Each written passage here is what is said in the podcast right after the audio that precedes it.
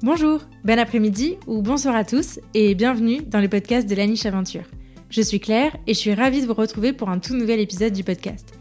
Dans la vie, je suis éducatrice comportementaliste canin et créatrice de contenu sur internet et ma mission, c'est d'aider un maximum de monde à comprendre son chien.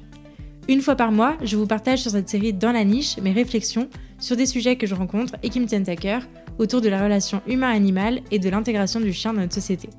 Juste avant de lancer cet épisode, je vous invite si ce n'est pas déjà fait à me soutenir financièrement sur Tipeee si vous le souhaitez, ou plus simplement à vous abonner et à laisser 5 étoiles et un commentaire sympa sur l'émission de votre appli de podcast préféré. Votre soutien m'aide énormément à faire connaître mon travail au plus grand nombre et je vous en remercie. Pour encore plus de découvertes, de conseils et d'inspiration, je vous invite aussi à vous abonner à ma newsletter en barre d'infos de cet épisode. Et je suis ravie de vous retrouver dans un tout nouvel épisode dans lequel on va parler du choix qu'on peut laisser à son chien et on va revenir un petit peu sur l'étiquette de chien têtu qu'on peut euh, voir souvent collée à certains chiens. Alors vous vous en doutez, c'est un sujet qui me tient particulièrement à cœur puisque je partage ma vie avec un beagle depuis 3 ans et demi et que cette étiquette de chien têtu, bah, c'est une étiquette qu'on pose bien volontairement sur tous les beagles que les gens peuvent croiser. Donc, euh, pour euh, revenir un petit peu là-dessus, en effet, il y a pas mal de chiens, et notamment des chiens type chien de chasse, qui peuvent avoir euh, de gros a priori sur leur capacité d'obéissance, et on les catégorise, on les étiquette bien volontiers de chien têtu. Or, pour moi, c'est hyper important de se poser la question de pourquoi cette étiquette et de pouvoir s'en détacher, en fait, d'en prendre conscience et de s'en détacher pour pouvoir euh, vraiment améliorer notre relation avec lui et se poser la question de est-ce qu'on lui laisse assez de choix ou non, est-ce que euh, l'obéissance est si importante que ça, etc. Et c'est toutes ces questions-là que j'aimerais soulever avec vous au travers de cet épisode. Alors, pour commencer, et revenir un petit peu sur cette étiquette de chien têtu, je voudrais revenir euh, un petit peu en se concentrant euh, sur le chien de chasse, puisque c'est ma, voilà, c'est ce que je connais le mieux et ce dont je pourrais le mieux vous parler. C'est de revenir un petit peu sur la sélection de ces chiens-là et de pourquoi est-ce qu'on les étiquette de chiens têtus. En vérité, si on revient un petit peu à l'origine, à ce pourquoi ils sont là, sur cette terre, euh, nos chiens de chasse, eh ben, c'est parce qu'on les a sélectionnés pour des traits de caractère bien particuliers, pour qu'ils puissent contribuer à une action de chasse et être bons là-dedans. Donc, on a cherché à affiner certains traits de caractère comme la persévérance, l'endurance, le besoin d'aller au bout des choses, de ne rien lâcher.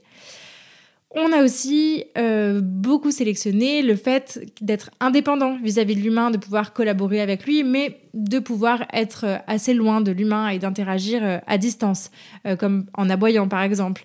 on a sélectionné un fort instinct, le fait de, voilà, de pouvoir réagir à la moindre odeur. On a aussi sélectionné bah, un besoin de contrôle important sur l'action de chasse, où en fait le chien va prendre les commandes une fois qu'il est rentré dans sa séquence de prédation.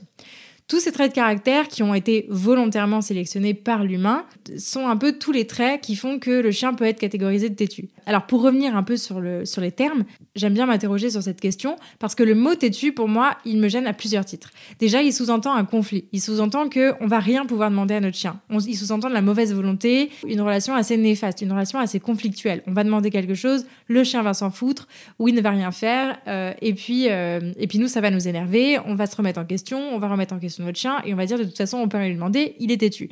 Là-dessus, on peut évidemment pas partir sur une bonne relation. Et puis, le deuxième point dans cette même veine, c'est que ça sous-entend une éducation qui va être plus difficile pour le rappel, pour le fait qu'il va n'en faire qu'à sa tête, qu'il va pas nous obéir, encore une fois, etc., etc. Je vous parle de tout ça parce que, ayant un beagle, euh, j'ai entendu ce terme de chien têtu, de beagle hyper têtu, euh, depuis qu'il est là, en fait, même avant même qu'il soit là, je crois. Et pendant longtemps, ben, j'avais accepté l'idée et je m'étais dit, ok, ben, ça va être plus difficile. Peut-être que ça a inconsciemment contribué au fait que j'ai choisi cette race-là. Je sais pas, c'était peut-être un autodéfi personnel, j'en sais rien. Mais en tout cas, euh, c'est important de revenir là-dessus parce que quand on y réfléchit deux minutes, qu'on prend un petit peu de recul, ben on se rend compte que déjà ce terme, il est extrêmement négatif et qui va pas nous aider à entretenir une bonne relation avec notre chien. En réalité, à mon sens, il s'agit vraiment de s'interroger sur la motivation du chien, plus que sur son inobéissance. Têtu, en soi, ça veut rien dire. C'est pas que notre chien s'en fout, c'est pas qu'il est pas capable d'être obéissant, entre guillemets. Euh, aujourd'hui, je crois que Charlie, il est tout à fait capable de répondre à mes demandes, il comprend extrêmement bien ce que je lui demande, il est très euh, réactif et vigilant à mes demandes, qu'elles soient orales ou gestuelles. et je trouve ça très très chouette. En revanche, là où j'ai appris et où j'ai travaillé sur moi pour pouvoir avoir ça en cas de besoin, évidemment, je, ne lui demande pas des trucs euh, à longueur de journée, mais là où j'ai travaillé sur moi euh, et où je me suis réinterrogée, c'est sur la motivation. C'est essayer de comprendre ce qu'il aime, ce qu'il aime pas, ce qui l'anime, ce qui l'intéresse, pour pouvoir être en capacité bah, de demander les bonnes choses, de, demander au bon moment et euh, de trouver des compromis, en fait, surtout. Parce que je crois que c'est le propre d'une relation entre deux individus, qui soient humains, humains, chiens, chien, chien, euh, c'est d'arriver à trouver des compromis qui conviennent à tout le monde. Alors, il y a des situations particulières, évidemment, mais par des cas, dans 98-99% de notre quotidien, bah, c'est comme ça que j'essaie de penser. Si je demande quelque chose à mon chien, j'essaie de bien le faire. J'essaie de bien le faire et de me poser la question de pourquoi est-ce que je lui demande ça, comment est-ce que je vais lui demander, à quel moment je vais lui demander, qu'est-ce que j'ai à proposer en échange si c'est quelque chose que je vais avoir besoin de retirer ou d'interrompre. Et ça, c'est vraiment hyper, hyper important. Donc l'idée, c'est de revenir à ça. C'est de, c'est pas qu'il s'en fout, c'est que on l'a sélectionné pour ça, pour qu'il puisse avoir un libre arbitre peut-être un peu plus développé que d'autres types de chiens, pour être un peu plus indépendant, un peu plus euh, voilà, contrôlant à sa manière sur sa vie, sur ses, sur ses envies, etc., etc. Donc pour moi, il n'y a pas à chercher, il a pas à chercher à avoir un chien docile ou têtu, un chien, euh, chien dominant ou soumis, appelez ça comme vous voulez. Euh, c'est parce qu'il s'agit, il s'agit là un petit peu de la même idée. L'idée ici, c'est de comprendre la motivation du chien, et ça, ça fait vraiment toute la différence au niveau de la relation quand on parle de motivation, euh, ça va sous-entendre plusieurs choses. La motivation, elle peut être euh, au niveau d'une récompense alimentaire, par exemple. Quand on parle d'éducation positive, on a souvent tendance à parler de la friandise, à associer les choses positivement avec la friandise, à troquer avec de la friandise, etc., etc. C'est super cool. Mais il y a aussi d'autres choses qui peuvent intervenir. Et l'idée, c'est surtout de comprendre ce que notre chien aime, ce que notre chien préfère, qu'est-ce qui a le plus de valeur pour lui, et ensuite apprendre à l'utiliser, à s'en servir pour avoir une discussion, entre guillemets, avec notre chien. En tout cas, quand on s'interroge sur euh, friandise ou pas, ou en tout cas motivation ou pas, c'est qu'on va s'interroger sur ce qu'il aime euh, pour lui apprendre des choses et qu'on va se servir de ce qu'il aime pour lui, c'est qu'on va se servir de ce qu'il aime pour lui apprendre des choses, pour interagir avec lui, pour avoir une vraie discussion. Je vous renvoie à mon épisode que j'avais euh, enregistré avec Iris Castin, dans lequel on avait parlé du concept de porte de sortie, qui nous avait, euh, qui m'avait beaucoup euh, touché quand, quand j'avais mis en place cet apprentissage avec Charlie et qui me touche encore à chacun de nos entraînements. C'est à quel point euh, au travers de la récompense et au travers du choix qu'on laisse à son chien, on peut avoir une vraie conversation avec lui. Donc ici, le truc que je voulais vous amener à penser, c'était euh, sur la question de la friandise, parce que voilà, je parle quand même à un public de convertis au niveau de l'éducation positive, donc je, pense que tous et toutes qui m'écoutez, euh, vous avez, j'imagine, quasiment tous utilisé de la friandise à un moment donné pour interagir avec votre chien, pour lui apprendre quelque chose, le récompenser, voilà, que sais-je. Mais l'idée, c'est de s'interroger, de revenir à la base du pourquoi la friandise. Quand on parle d'éducation positive, on a tendance à pas mal parler de la friandise, mais en réalité, pour moi, c'est on va pas chercher qu'une friandise, euh, donner une croquette et puis basta, ça va, ça va suffire. On va vraiment chercher la motivation du chien. Et c'est parce qu'on aura cherché la motivation du chien, qu'on aura cherché ce qu'il aimait, euh, ce qui l'intéresse, qu'on va vraiment progresser et avoir une relation euh, cool avec lui. Et c'est cette question-là, cette, interrogation sur le fond de la motivation du chien qui m'intéresse. Si la friandise, elle ne marche pas, parce qu'il y a des cas où ça ne marche pas, c'est comment est-ce que on peut trouver autre chose pour motiver notre chien? Moi, typiquement, c'est une situation que j'ai vécue avec Charlie, où en fait, voilà, Charlie, il est euh, globalement assez centré sur la nourriture, ça l'intéresse quand même assez. Euh, si on est à la maison. Euh, mais à partir du moment où on est en extérieur, où on est en balade, où les odeurs vont être euh, un peu plus fortes, bah, la friandise ne marche plus. Et donc il a fallu, pour moi, trouver une autre source de motivation pour Charlie et pour arriver à le motiver, à rester à l'écoute, même si, voilà, mon but c'est quand même qu'il profite de sa balade, qu'il profite des moments, etc. Mais que, bah voilà, si j'ai besoin de le rappeler à un moment donné, si j'ai besoin de le récompenser d'une certaine façon pour quelque chose. Euh, si j'ai besoin de capter son attention là maintenant, et eh ben c'est comment je fais. Alors c'est pas qu'il est stressé. Euh, je me suis posé la question quand même. C'est pas parce qu'il est stressé, c'est pas parce qu'il est mal à l'aise, c'est pas parce qu'il est euh, très stimulé, etc. Mais c'est parce que bah, les odeurs, en l'occurrence pour lui, vont être beaucoup plus fortes que la friandise. Donc la friandise, elle va marcher dans pas mal de situations. Et je l'utilise encore à l'extérieur, etc. Euh, voilà, pour positiver la vie d'autres chiens, euh, pour euh, un super rappel, etc., etc. Mais il y a tout un tas d'apprentissages comme la marche en longe, par exemple, le fait de pas de pas tirer, etc., etc. tout ça, bah, c'est des choses que j'ai plutôt travaillé avec les odeurs, c'est-à-dire en, en, apprenant à savoir, bah, moi, où étaient les odeurs, qu'est-ce qui allait l'intéresser, où est-ce que j'allais anticiper le fait qu'il allait tirer et donc l'accompagner pour ne pas le mettre en échec, et à quel moment, de quelle manière j'allais pouvoir le récompenser en me servant des odeurs. Ça, c'était un travail qui a été hyper intéressant, que j'ai euh, longuement euh, pensé, euh, mis en place, beaucoup cogité, etc. pour y arriver. Et aujourd'hui, je suis quand même assez fière de ce que, du travail que j'ai pu faire avec lui. Donc c'est pour ça que je, je, tenais quand même à vous en parler dans cet épisode. Euh, l'idée, c'est voilà, c'est pas forcément de me vanter sur cet apprentissage, mais en tout cas, c'est de vous interpeller, euh, de vous questionner sur la motivation profonde de votre chien et d'arriver à switcher en fonction du contexte, en fonction de euh, son état émotionnel, de son niveau d'énergie, etc. Peut-être que ça va être le jeu, peut-être que ça va être les odeurs, peut-être que ça va être une interaction avec vous hyper joyeuse, ou peut-être que ça va rester la friandise et ça sera très bien. Mais l'idée, c'est vraiment de vous interroger sur le fond de la motivation.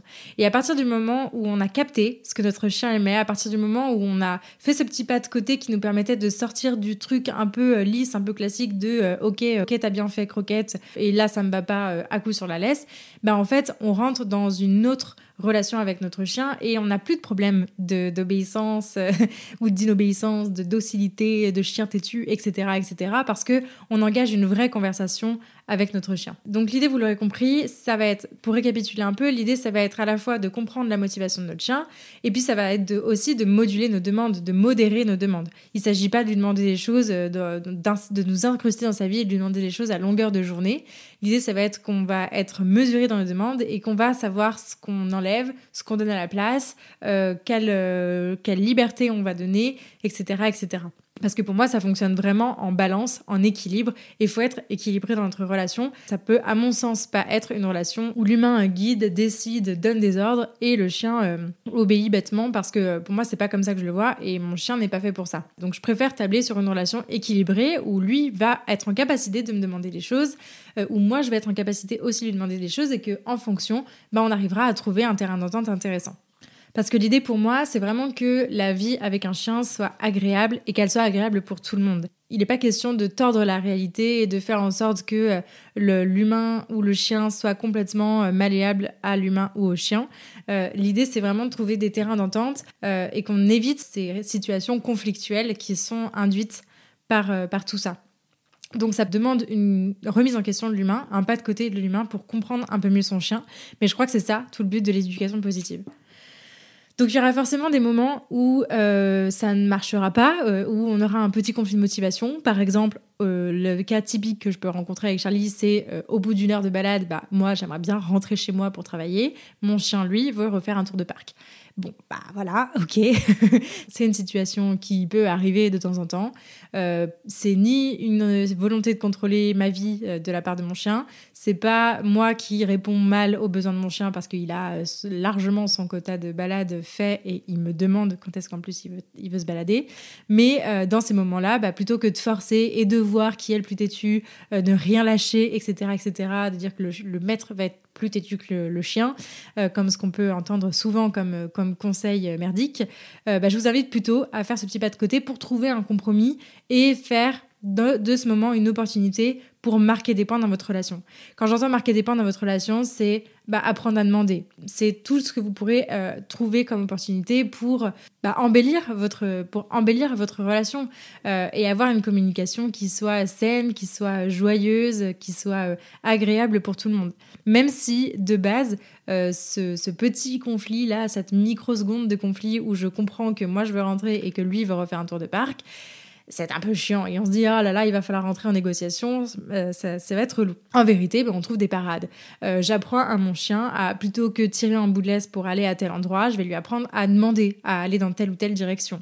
Et ensuite, à m'adapter. Parfois, il, euh, il gagne, c'est-à-dire que, ok, ce comportement-là d'être calme et de demander poliment à aller là-bas, fonctionne. Et des fois, bah, c'est pas le moment, donc je vais troquer, échanger contre quelque chose, euh, lui a donné accès à une autre odeur qu'il n'avait pas vue, le, lui faire prendre un autre chemin qui était un compromis entre le sien et le mien, etc., etc., en rémunérant ses efforts d'une manière ou d'une autre. Et aussi, parfois, bah, ça demande d'apprendre pour nous à lâcher du lest et à accepter que notre chien puisse euh, avoir des envies qui sont contradictoires aux nôtres, parce que ça fait aussi partie de la vie et ça fait aussi partie de toutes les relations qu'on entretient, que ce soit avec nos enfants, avec nos chiens, avec nos compagnons, avec nos amis, avec notre famille. Voilà, au-delà du compromis, il me semble aussi nécessaire de parler de la notion de choix qu'on va laisser ou pas à son chien, parce que c'était ça le fond de l'épisode et c'est ça le fond de tout ce que je suis en train de vous raconter. Encore une fois, cette étiquette de chien têtu, elle s'accompagne souvent dans les recommandations qu'on peut donner de ne pas laisser de choix sous peine qu'on risque de se faire bouffer ou que notre chien risque de prendre trop de place.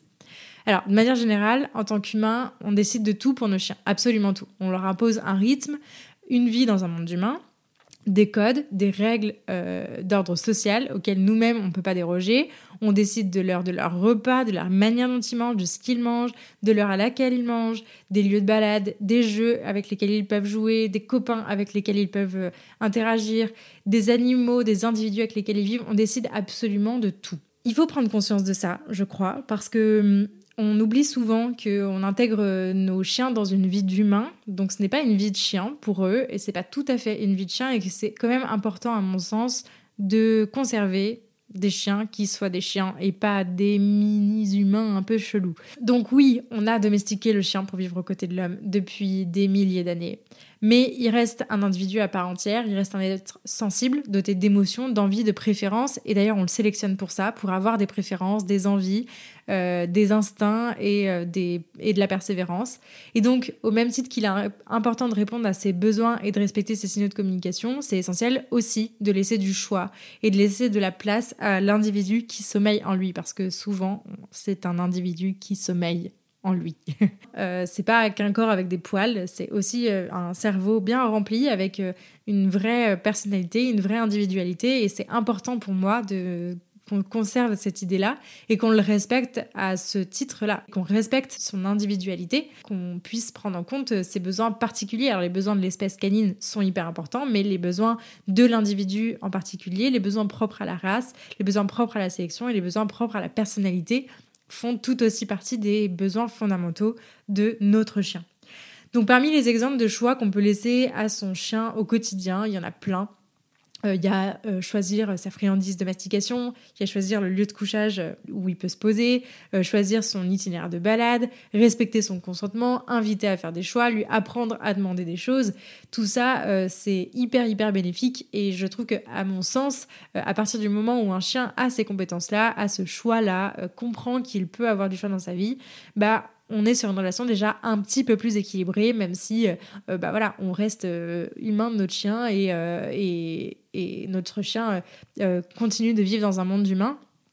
pour moi, c'est un minimum d'équilibre qu'on peut un peu rétablir et qui devrait, être, qui devrait être un peu plus la norme que ça ne l'est aujourd'hui, à mon sens.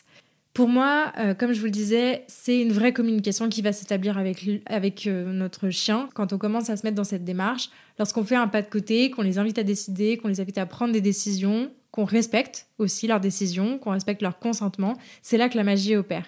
On observe leurs préférences, on observe une partie entière de leur personnalité qu'on ne connaissait pas. Et c'est pour moi, encore une fois, hyper important parce que plus on connaît son chien, plus on est à même d'interagir sereinement avec lui et d'avoir des interactions positives et non pas du conflit. Ça ne veut pas pour autant dire que toutes les décisions que notre chien va prendre seront les bonnes. Typiquement, si mon chien veut aller voir tous les chiens, je sais que ce n'est pas forcément une très bonne idée à chaque fois. Donc parfois, je vais me permettre d'intervenir et de lui faire changer d'idée. Mais globalement, c'est quand même important pour moi que mon chien puisse avoir du choix. Parce que principalement, ça va lui permettre d'avoir du contrôle sur ce qu'il vit. Et avoir du contrôle, bah, c'est comme pour nous, ça nous, permet de nous sentir pris en compte, plus confiants, et ça fait vraiment la différence. On a un chien qui a beaucoup plus confiance en lui, qui a beaucoup plus confiance en nous aussi, où il se sent, euh, voilà, il se sent plus bloqué dans une vie qu'il n'a pas choisie il va vraiment pouvoir se sentir acteur. Et ça, bah, vraiment, ça fait toute la différence. C'est là que la magie opère vraiment, euh, à la fois dans notre communication avec lui, mais aussi dans notre relation au quotidien, etc. etc. Voilà ce, que je peux vous dire sur cette notion de choix et euh, je vous invite vraiment de vous détacher cette étiquette de chien têtu si c'est quelque chose que vous avez en tête, si c'est quelque chose qu'on vous a mis en tête et c'est quelque chose qui, dicte un petit peu votre façon d'interagir avec votre chien. Euh, j'espère que cet épisode vous aura permis de réfléchir à tout ça Euh, si vous le faisiez déjà et que vous aviez déjà tout ça en tête, bah, je suis ravie pour vous et, c'est très très cool, euh, tant mieux.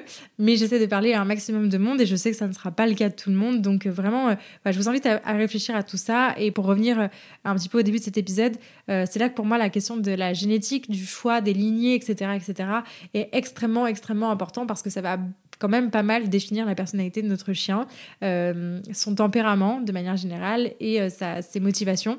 Euh, et une fois qu'on s'intéresse à ça, une fois qu'on a compris ça, bah voilà, on peut vraiment, on peut vraiment faire beaucoup plus pour que notre chien soit acteur de sa vie et pas simplement accessoire à la nôtre. Voilà ce que je pouvais vous dire au travers de cet épisode. Merci beaucoup de m'avoir écouté jusqu'au bout. Merci beaucoup de m'avoir écouté jusqu'au bout et d'avoir passé ce petit moment avec moi. J'espère que ce nouvel épisode vous a plu et si c'est le cas, je vous invite à en parler autour de vous et à le partager sur les réseaux sociaux en me taguant @lanicheaventure. Pour enrichir votre écoute, ne rien rater des prochaines sorties et pourquoi pas vous faire accompagner dans l'éducation de votre chien, n'hésitez pas à visiter mon site, à soutenir mon travail sur Tipeee, à vous abonner à la newsletter et à me rejoindre sur les réseaux sociaux. D'ici là, prenez soin d'eux, prenez soin de vous et je vous dis à la prochaine